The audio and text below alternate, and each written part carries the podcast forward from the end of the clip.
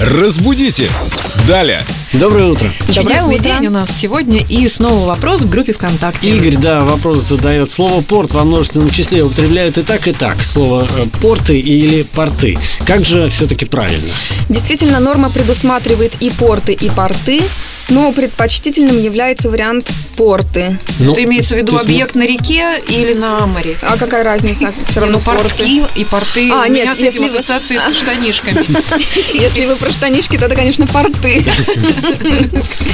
А если про объекты морские, речные, то это порты.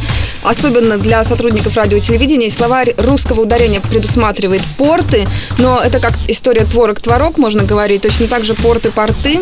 Но, если помните, мы в прошлой передаче обсуждали торты. Да. И там было тортов. Легко Родители запомнить. поддержат. Торты, порты. Ха, подождите. Ой, Лена. Лена, да. Порты, торты, порты, но при этом портов и тортов. Ну. Ага. Так что так вот. Ладно, мы как-нибудь Вляпались. авиа или наземным транспортом. Юля, спасибо. Да, до завтра. Оставляйте, пожалуйста, свои вопросы. Игорь очень хороший про порты. Мне понравилось. Порты портов.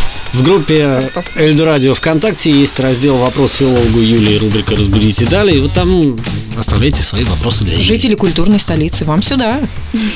Разбудите! Далее!